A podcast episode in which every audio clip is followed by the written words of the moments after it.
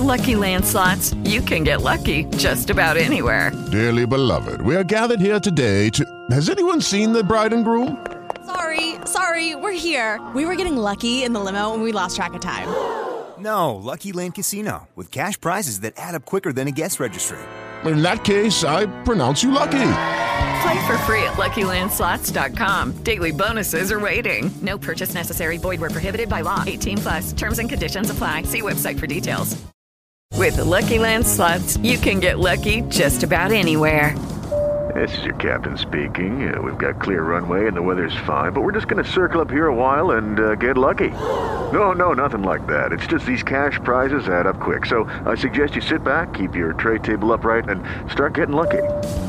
Play for free at LuckyLandSlots.com. Are you feeling lucky? No purchase necessary. Void where prohibited by law. 18 plus terms and conditions apply. See website for details.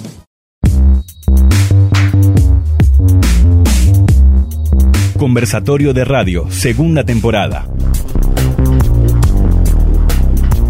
Esta nueva temporada compartimos testimonios de estudiosos, teóricos y docentes de radio. Cómo analizan el desarrollo de la radio actual. Reflexiones en torno al medio en la voz de los especialistas. Conduce la licenciada Jessica Bernardú. Producción general, Marco Serrao Gómez. Locución integral, Marcelo Mansi.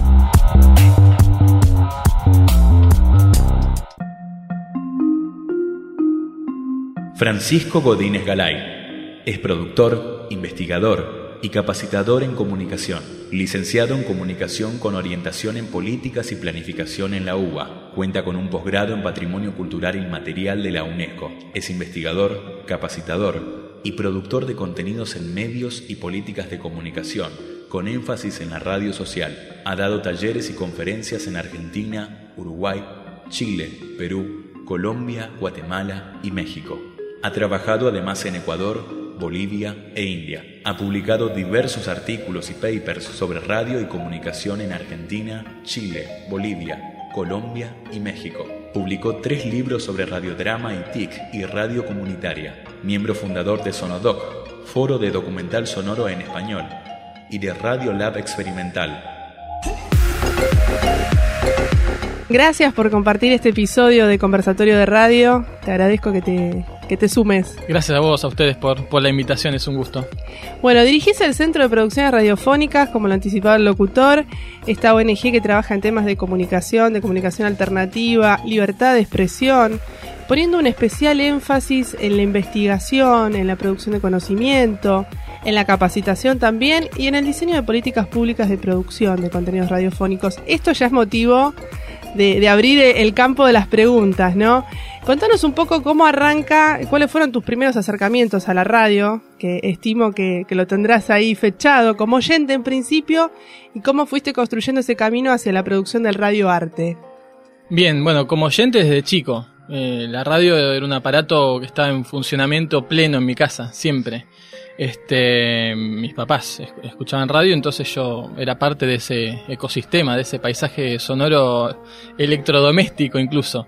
Eh, de hecho es muy particular porque ahora y desde hace unos años, entre otras cosas que hago, tengo un, programa que es del CPR, que es en FM La Tribu, es una radio comunitaria alternativa de las más eh, longevas de, de, de, de la Argentina. Y eh, yo vivo en el barrio donde está la tribu y escuchaba de chico eh, esa radio, lo cual a veces no, no, me lo pueden creer porque yo con 12, 13 años en mi casa se escuchaba la tribu, que era la radio del barrio, entonces, y, y, da la, la, los caminos de la vida que terminé estando eh, en esa radio, como una de las historias. Y años más tarde también en la universidad, ¿no? En las facultades sociales que también está muy vinculada a la tribu. O sea, siempre Exacto. estuvo cerca merodeándote la, la radio. Sí, la radio y siempre fue, fue un placer y cuando después, más adelante, empezamos a hacerla de una manera muy rudimentaria con, con amigos, incluso haciendo cosas que no sé si se llaman radio o qué, pero eran juegos sonoros. Tenía un, un grupo de humor con unos amigos que se llama UPMA, Un Paso Más Allá, y hacíamos unas publicaciones, unos fanzines de, de, de muy este, bajos recursos. Y ahí empezamos a hacer también cosas, experimentación y exploración con, con lo sonoro, haciendo sketch, haciendo radioteatros. Y te digo que es este rudimentario porque era tan, tan lúdico como juntarnos todos los martes en mi casa con un grabador de cassette en el medio a mm, improvisar. De ahí salían historias, personajes, que luego se, algunos se convirtieron en guiones y estuvieron en, en un programa que hicimos de radio posterior, algunos en otras radios y algunos solo quedaron en esos cassettes que están por ahí. Pero digo, eh, el, el valor de eso, ¿no? De, de, jugar con los sonidos, de eh, animarse, de ser este ex, de experimentar, ni siquiera para que te escuche alguien, era para nosotros y para grabarlo en un cassette, como también un proto podcast de algún modo, ¿no? Como Exacto. Eh, estamos grabando algo que después no sabíamos si nos iba a servir, si lo íbamos a usar. Pero creo que eso es un acercamiento importante a la, a la forma que tengo de entender la radio, que es eh, jugar con, con, las posibilidades y los márgenes que te dan los sonidos. Y ahí fueron ya encontrando, digamos, dentro de lo lúdico, lo expresivo y la, la potencialidad de lo sonoro, el camino hacia el radioarte. Contanos un poco sobre este, este experimento.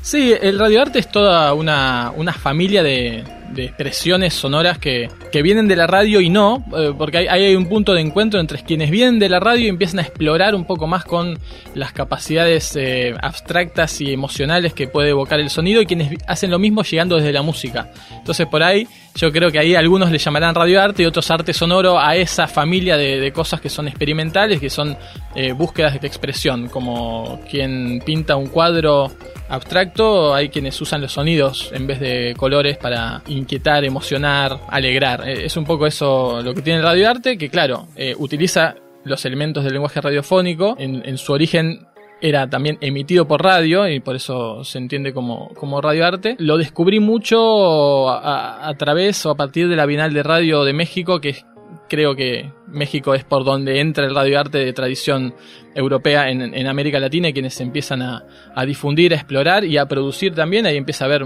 este, gente que, que explora con esto. A partir de eso me di cuenta o conocí que esto existía, también leyendo, eh, autores también de acá, y después empezando a escuchar, y ahí te das cuenta que es que el sonido es, es, como infinito, que lo que podés hacer con los elementos del lenguaje radiofónico, los que se repiten siempre, y algún otros, algunos otros, porque también esa definición por ahí a veces queda, queda corta de lo que es el lenguaje radiofónico, es este es fascinante, puedes hacer cualquier cosa. Hay que a veces salirse un poco de los manuales y, y ver que la expresión tiene que ver con, con la libertad y, y que, que, la radio lo puede todo, ¿no? Y, y, ahí está el radioarte, la experimentación sonora, el jugar con, con subvertir los géneros, los formatos. Casi de vanguardia, digamos, un formato donde prácticamente podés explorarlo todo, ¿no? Sí, exactamente. De hecho, bueno, las vanguardias artísticas tienen mucho de, de arte sonoro y hay mucho del radioarte que, que retoma eh, experimentos del futurismo, del surrealismo, este, que eran, bueno,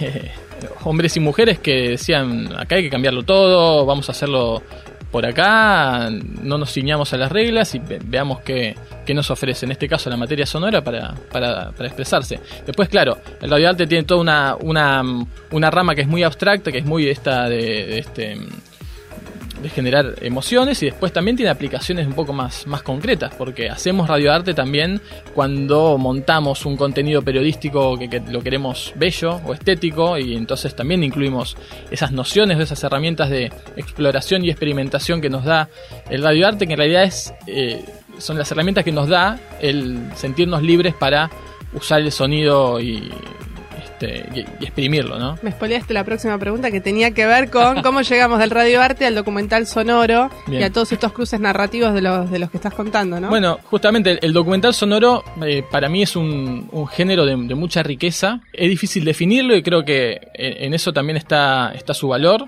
Eh, a veces cuando hay un contenido que, que no podemos encasillar en algún género concreto, que nos preguntamos, ¿y esto se trata de, de un radioteatro se trata de un documental? Me parece que está bueno generar eso, porque además en definitiva lo, lo, que está bueno es que el contenido sea atractivo.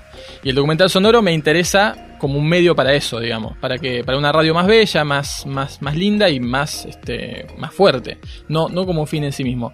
Y es un género de autor o de autora que permite un montón de libertades, que eh, sirve para contar historias reales con sonidos, pero que eh, se asienta, se apoya mucho en el valor narrativo de lo sonoro, en el valor estético de la forma en, la cual lo contamos. Entonces, nos permite escapar un poco a eh, la radio más formal, la radio periodística más formal, del informe o del reportaje, y nos permite también traer lo más este, estético artístico que de la tradición de la ficción sonora o del arte sonoro para contar eh, temas concretos. Entonces ahí hay como un equilibrio, hay como un punto de encuentro, un híbrido entre el periodismo y el arte, con sonidos que a mí me parece súper eh, atractivo y creo que llegó un poco por ahí, ¿no? También indagando un poco a ver qué cosas existen, qué cosas hay, y además también mucho... eh, ¿Cómo contarlo de otra manera? ¿Cómo también, contarlo ¿no? de otra manera? Y, y con esto vuelvo a, a, la anécdota quizás del cassette. Mucho es también despojándose de algunos pruritos y decir, bueno, vamos a hacer esto y se me ocurrió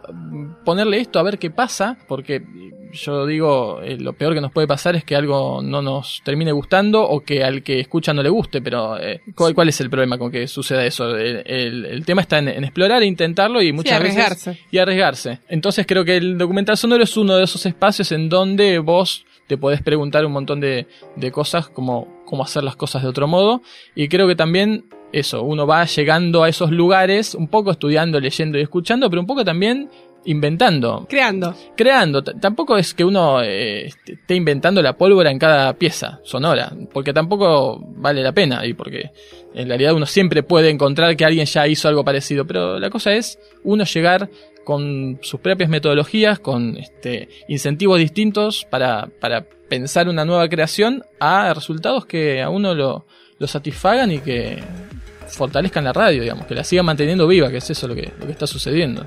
Tenés muchísimas producciones. Contanos, eh, para aquellos que nos están escuchando que tal vez quieran empezar a, a, a, consultar cuáles son tus documentales sonoros, ¿por dónde arrancarían el recorrido? ¿Qué recomendás? Son todos muy buenos, pero es, es, feo elegir unos u otros, pero para, no. para comenzar a acercarse a un género que tal vez no están tan cercanos, no lo no, sabemos. Claro, claro. Bueno, mi hijo pródigo, que además eh, es compartido y eso está bueno porque es una producción colectiva con con dos organizaciones chilenas, con la radio JGM, que es de la Facultad de Periodismo de la Universidad de Chile, es una radio comunitaria que forma parte de la universidad, y la organización ECO, Educación y Comunicaciones.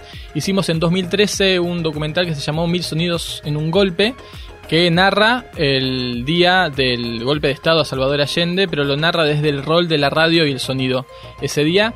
Y eh, no sé si, define más o menos lo que es un documental sonoro, porque en realidad tiene mucha dramatización y no, no, hay muchos documentales sonoros que se apoyen en la ficción. Pero, pero sí en esto de ser un híbrido, en esto de ser un collage de, y, de, y de que nos pusimos a, a contar con, con, ficción, cómo pudieron haber sido los distintos espacios de ese día en Radio Magallanes, en Radio Agricultura y en la casa del supuesto aficionado que interfirió las comunicaciones militares que gestaban el golpe. Y todo eso lo hicimos dialogar y lo condimentamos con los archivos sonoros, los documentos sonoros que están disponibles, que son las interferencias militares, donde se escucha Pinochet organizando el, bombardeo a la moneda, los discursos de Allende, los últimos discursos, hay, hay este, móviles de las radios en su momento eh, grabando los sonidos del bombardeo a la Casa de la Moneda, y eso es, terminamos combinando un documentos sonoros con ficción, pero basada en investigación y con mucho de radioarte. Ese también tiene mucho de radioarte. Creo que ese siempre lo ponemos de ejemplo porque además salió mmm, bastante rápido, bastante bien y bastante natural y fue algo que a todos los, los que lo hicimos nos, nos hizo un clic en las posibilidades de, ah, mira, podemos hacer un montón de cosas con lo que hay disponible. No es que había que contar el golpe con un narrador explicándolo en cada aniversario del golpe en Chile, sino que había otras formas. Carmen, ¿qué están diciendo ahora? ¿Llamaste a Magallanes? No sé si me creyeron. A ver, deja escuchar. A este caballero no ha reaccionado con, lo, con todo lo que se le ha hecho. No, no ha reaccionado hasta el momento. Aquí puedo hablar con el carnaval que viene llegando de allá. Me, me dice que está defendida la moneda por eh, 50 hombres del GAP. Los eh, aproximadamente 40 o 50 carabineros se están retirando. Me dice el general Mendoza que él está procurando que se retiren antes de seguir bombardeando. Eh, el militar naval me dijo que el presidente anda con un fusil ametralladora, el que tenía 30 tiros y que el último tiro se le debe disparar en la cabeza. Es el, el que está hasta hace unos minutos atrás. Esas son novelas, nomás pueblo se dispara ni, ni, una, ni, una, ni una pastilla de goma. Puesto 5, puesto 3. Puesto 5, puesto 3. Atención, puesto 5, puesto 3, adelante cambio. Hay una, hay una broadcasting al lado de la radio agricultura. Un poco más arriba. Pirata, un poco más arriba, a dando, pro- dando proclama a la, a la gente de la Unidad Popular. Deme Roger.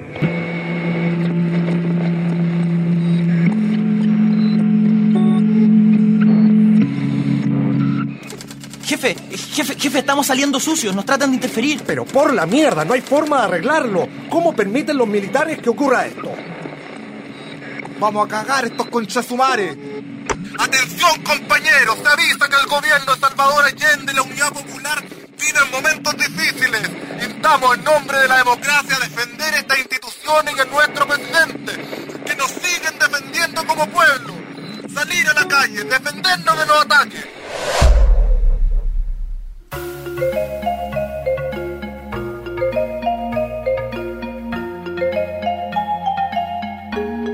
Después, para mencionar un par, eh, está Un Día de Muertos en San Gabriel Chilac, que es una- un documental más de retrato, que, que es sobre el Día de Muertos en un pueblo en México. Lo que hicimos fue ir con la grabadora eh, en un periodismo de inmersión, con la grabadora como una cámara, eh, casi sin, sin más agregados. no, hay, no hay mucho, no hay archivo y no hay, no hay ficción a que nos contaran las personas de ese pueblo cómo vivían el Día de Muertos, qué significaba y cómo, cómo es. Entonces ahí hay como un, Un testimonial más es fuerte. muy testimonial y es muy eh, esto, un retrato documental de una celebración, de un momento, de un, de un pueblo. Y luego otro es, es de prensa, que narra las detenciones de los comunicadores eh, de la Red Nacional de Medios Alternativos en la marcha por la aparición de Santiago Maldonado al primer mes de su desaparición. Los, detienen por registrar la, la represión y los tienen cuatro días incomunicados. Contamos eso eh, con una entrevista a ellos, pero además con los sonidos de todo el archivo sonoro que se generó, que generaron otros medios alternativos por estar registrando eh, esos sucesos. Y, y además eso funciona como un documento sonoro porque ahí se demuestra que los policías que los detienen sabían que eran trabajadores de prensa, porque está la gente diciendo, gritándole justamente, es de prensa, es de prensa, no se lo lleven y, se lo llevan igual. Entonces ahí también está el valor de lo documental, de cómo eh, también tenemos que pensar en esto, en que el sonido también es una forma de mm, respaldar un- una línea editorial, una opinión y de, de, argumentar un, hecho, ¿no? Cuando pegamos la vuelta, había un policía que estaba queriendo llevar una piba que estaba filmando delante nuestro. Eh, entonces nada, como que ahí, tanto nosotros como toda la gente que estaba alrededor, había otros canales, digamos, otras cámaras, eh, empezamos a gritar que no se la lleven, que estaba filmando, que no estaba haciendo nada, el chabón decía, no, está tirando piedra, está tirando piedra, no, está filmando, y en esa nos llevan, a nosotros también. ¡Prensa! ¡Eh, prensa!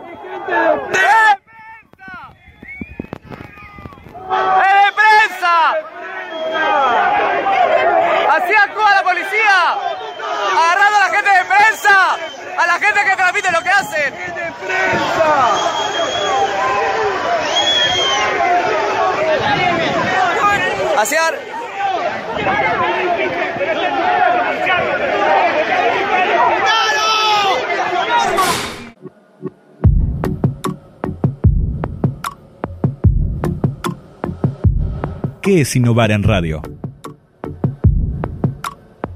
El personaje de este episodio nos cuenta.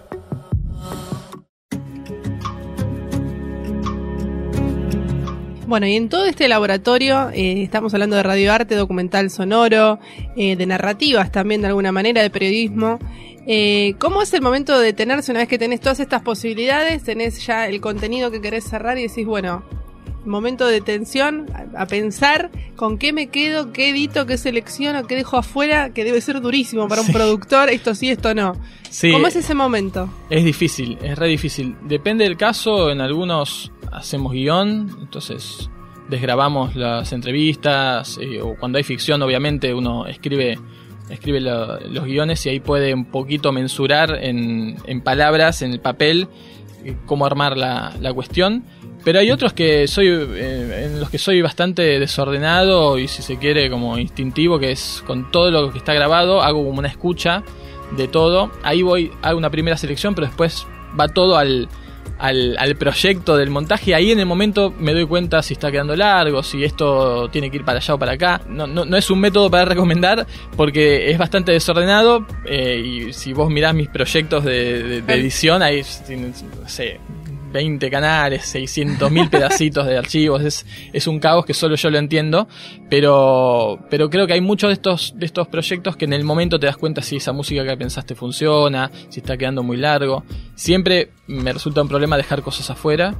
Eh, lo, lo que he encontrado como solución a eso es hacer la versión más completa que me gustaría a mí con todo y después hacer un reformateo con eh, una versión más corta, otra ultra corta, otra en capítulos. Entonces, bueno, que estén todas las posibilidades. Está el que va a querer escucharlo eh, toda la historia de una hora diez, que es la que yo quise contar para no dejar nada afuera. Pues estará la radio que quiere transmitir un capítulo de 15 minutos por semana durante 4 o 5 semanas y está, esa, forma también. Y estará el que no, no quiere todo eso y quiere que en 5 minutos enterarse más o menos de qué pasó. Y bueno, ahí es cuando, ya sabiendo que en algún lado está disponible la historia completa, eh, me, me quito un poco la presión de dejar cosas afuera y elijo como las más contundentes para hacer un clip si se quiere más corto pero pero sí es eh, es un problema ese el del el de la selección y la Pero está, jerarquización Sí, está sí, bueno sí. el recurso este de pensar la pieza ideal, eh, la de autor, y después, bueno, todas la- las fragmentaciones eh, por episodios, por piezas y, Exacto, y que hoy- casi como un producto transmedia. Eso, que hoy, hoy, hoy te lo permiten eh, las tecnologías, poder alojar en, di- en diversas plataformas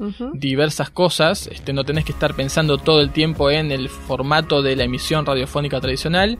Y que además no solo te lo permite, sino que hasta es, es algo eh, positivo. Decir, bueno, una versión larga para que lo quiera escuchar en podcast, una versión para la radio que lo quiera descargar, una versión ultra corta para poner en YouTube o en Twitter. Entonces, este, creo que sí es algo que hay que, hay que pensar eh, planificadamente.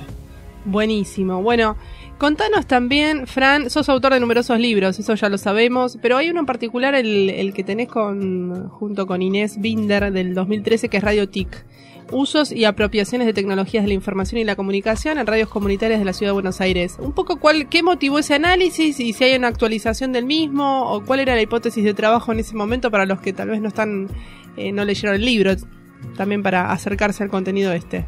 Sí, ahí sobre todo Inés, que es la especialista en tecnologías y en tecnologías libres, en software libre, en cultura libre, eh, es este, quien más sabe del tema, pero la, la motivación fue todas esas eh, frases que veníamos escuchando y que nosotros también repetíamos, de que con las tecnologías se abarataban los costos, se facilitaba la producción y se agilizaba también la producción y se podían ganar audiencias, que las comunidades se ampliaban porque no solamente empezaban a ser las comunidades geográficas, sino comunidad de intereses, y que esto le iba a venir eh, muy bien y que era una gran herramienta para las radios comunitarias o las radios de independientes o de fines sociales en general. También lo veníamos repitiendo y dijimos, pero a ver, queremos, vamos a ver cómo está funcionando esto. ¿Qué está pasando con esta posibilidad que la tecnología le da a las radios comunitarias? Y estudiamos en la ciudad de Buenos Aires para circunscribirlo, creo que fueron unas siete radios, hicimos entrevistas en profundidad sobre un montón de temas relacionados con la tecnología, desde infraestructura, software, hardware, eh, el uso de redes sociales. Obviamente ahí hay cambios que Obvio, se producen cada tres meses. Queda vieja esa investigación, Obvio. pero es una fotografía de ese momento. De hecho, 2013 para acá, bueno. Imagínate, esos seis años son clave. eh, y en 2013, por ejemplo, había muchas radios que hoy están muy activas en redes sociales y que no tenían Twitter cuando le preguntamos. Pero un poco fue eso, ver claramente cómo se usan las tecnologías, qué usos alternativos se les están dando con la creatividad que tienen las radios comunitarias, eh, trazar una fotografía que, que es importante y que ahora en- comparando con eso que nos contestaron en 2013 uno puede ver ahora y puede hacer ahí una comparación y quizás haya que hacer este Una siempre actualización. actualizaciones, claro, de eso hay que hacer actualizaciones todo, todo el tiempo, pero bueno, un poco la intención fue ver, las tecnologías nos vienen a, a facilitar la producción radiofónica a, la- a las radios de, de menos recursos, bueno, pero ¿lo, est- lo están aprovechando? ¿Están haciendo todo lo que creemos? ¿Qué otras cosas están haciendo de las que no sabemos? Bueno, esa fue la motivación. ¿Qué tienen en común los locos de la azotea con los millennials? ¿En qué sentido evoluciona la radio? ¿Se expande, muta, se hibrida o reinventa?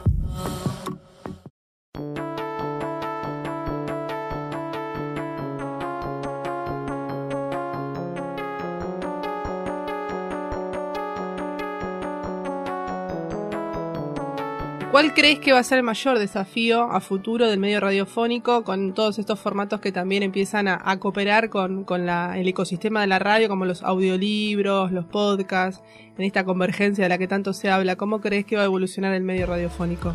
Bueno, el, el- medio radiofónico siempre se resignifica, tiene una gran capacidad de resiliencia. Le han firmado cantidad de certificados de defunción y ninguno fue verdad.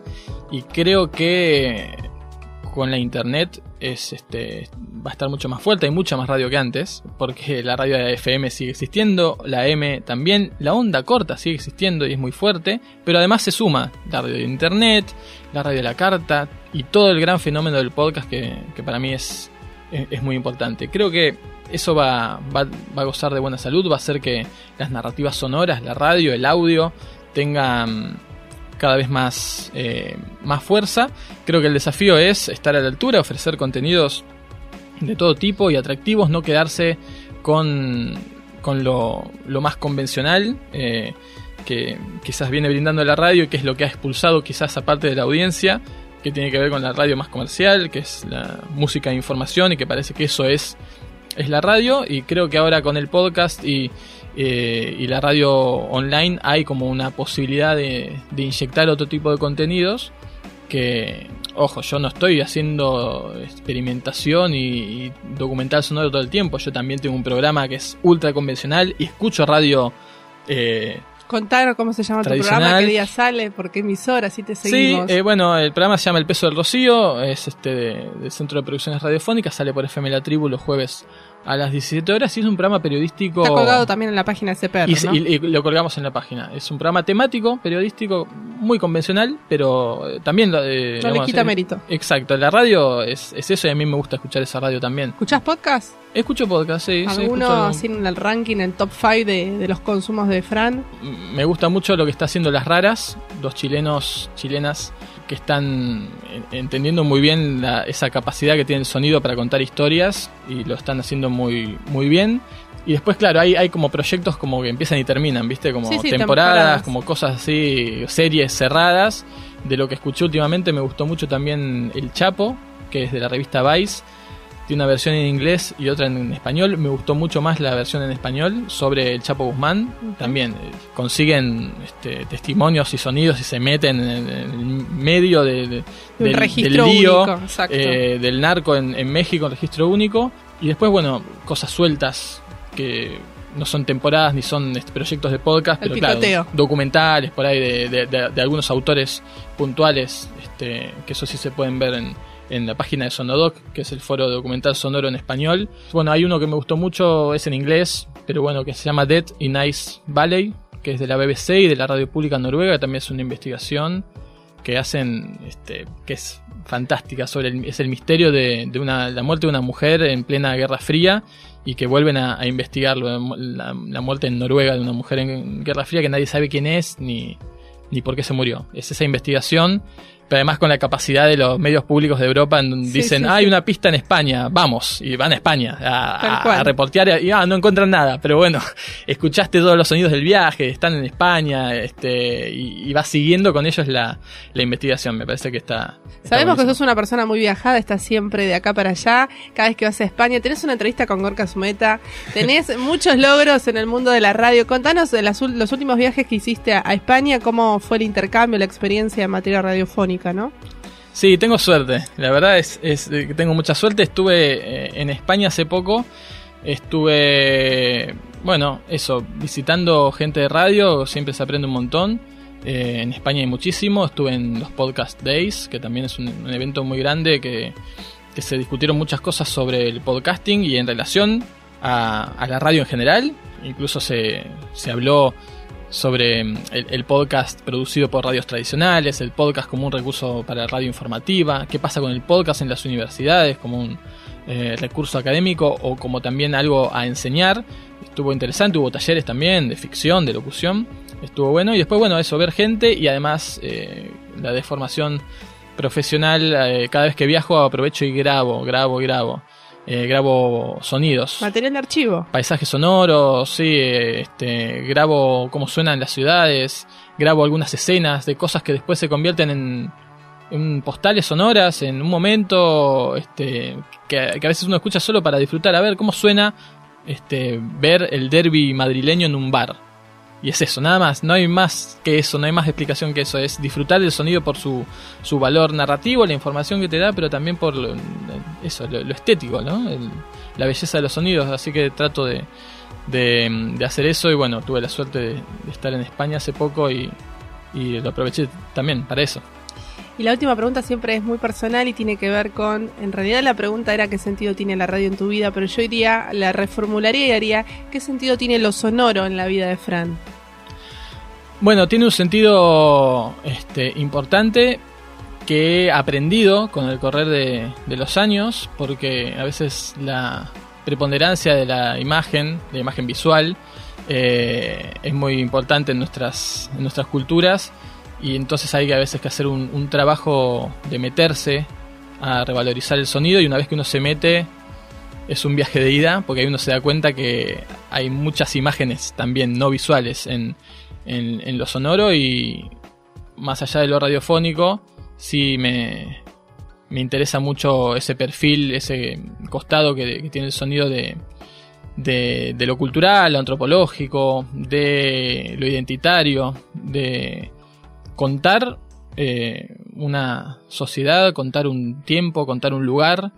Eh, tenemos muchas características de quienes somos puestas en el sonido, las expresamos con sonidos y me parece que eso es, muy importante para comprendernos y después, bueno, volcarlo en algunos contenidos radiofónicos, en otros contenidos que, que sean más artísticos, sonoros o, o no, o simplemente analizarlo. Creo que el sonido es, es, es muy importante para mí, eh, estoy todo el tiempo prestando atención a, a ese sonido que me rodea más allá de, de mi trabajo, digamos. Bueno, ahora sí, eh, si querés dejamos en contacto a las oyentes y los oyentes para que te sigan a través de las redes sociales, de los sitios webs. Pueden contactarme por Twitter, soy arroba franupma.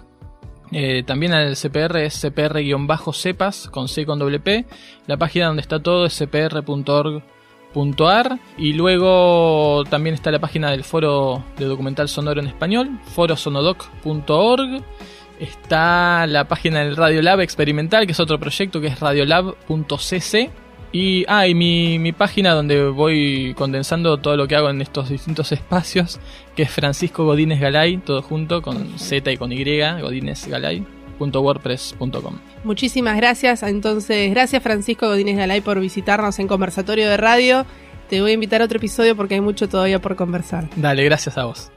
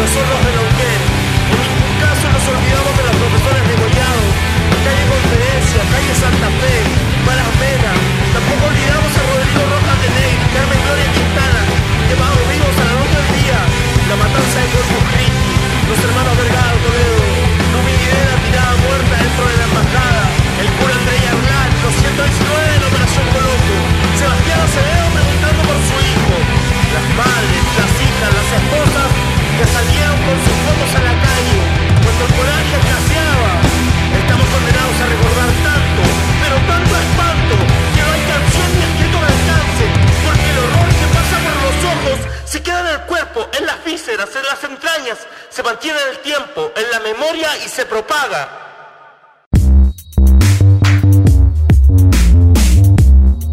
Conversatorio de Radio, segunda temporada. Esta nueva temporada compartimos testimonios de estudiosos, teóricos y docentes de radio, cómo analizan el desarrollo de la radio actual, reflexiones en torno al medio en la voz de los especialistas. Conduce la licenciada Jessica Bernardú. Producción general, Marco Serrao Gómez. Locución integral, Marcelo Mansi.